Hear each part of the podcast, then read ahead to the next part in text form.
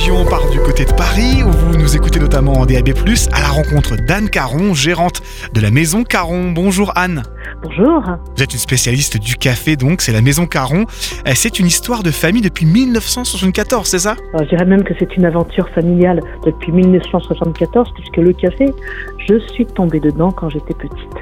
Et mon père a été euh, meilleur torréfacteur de France en 2011. J'ai repris le flambeau en étant meilleure torréfactrice de France en 2017 et meilleure ouvrier de France en 2023. La spécialité chez vous, c'est forcément votre café, le blend signature. Qu'a-t-il de particulier? Ben, C'est une position que mon père avait adoptée qui est assez originale. Il disait je ne ferai qu'un seul café et le meilleur. Et donc ce blend signature qui est le blend emblématique de la maison, c'est avant tout euh, plusieurs années de recherche pour lui pour trouver la tasse parfaite. Donc une tasse qui soit qui en même temps de la sucrosité, de la longueur en bouche, un petit peu d'acidité, des notes de cacao, des arômes qui sont portés euh, par la- l'acidité en fin de bouche sur du jasmin et de l'abricot. J'ai pu lire de vous, si la culture autour du café est aujourd'hui de mieux en mieux comprise, euh, c'est qu'on a longtemps ignoré la seconde boisson la plus consommée du monde.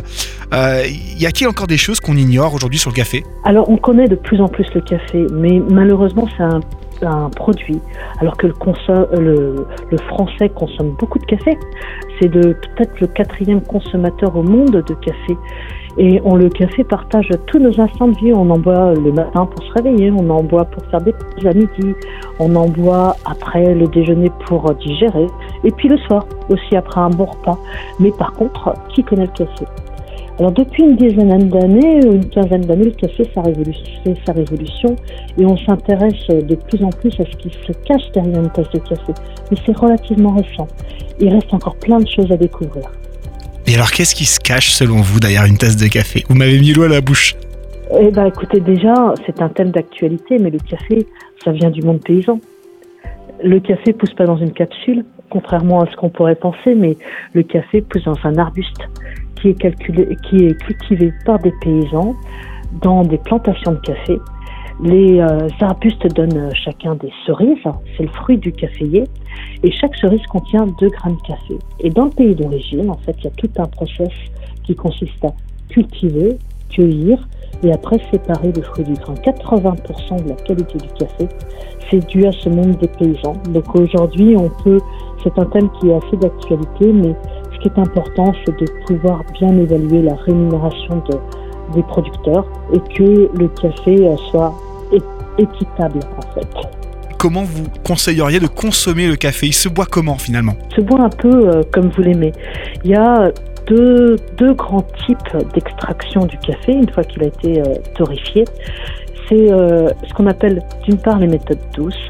Donc le café va fuser en contact avec l'eau assez longtemps, donc euh, quelques minutes jusqu'à 4-5 minutes.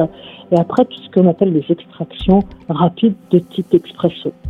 Et en fonction de ces deux méthodes, vous avez différentes cafetières, comme euh, les cafetières à pression-dépression. Et ça, je vous invite vraiment à, à aller voir le torréfacteur pour découvrir euh, cet univers. Plein de choses à découvrir, c'est vrai. Aussi avec la maison Caron, donc avec des boutiques du côté de Paris, du Havre, de Rouen et un atelier qui se trouve à Saclay. En tout cas, merci pour votre présence sur Phare FM, Anne Caron, et puis à bientôt. Merci, très bonne journée et à une journée caféine.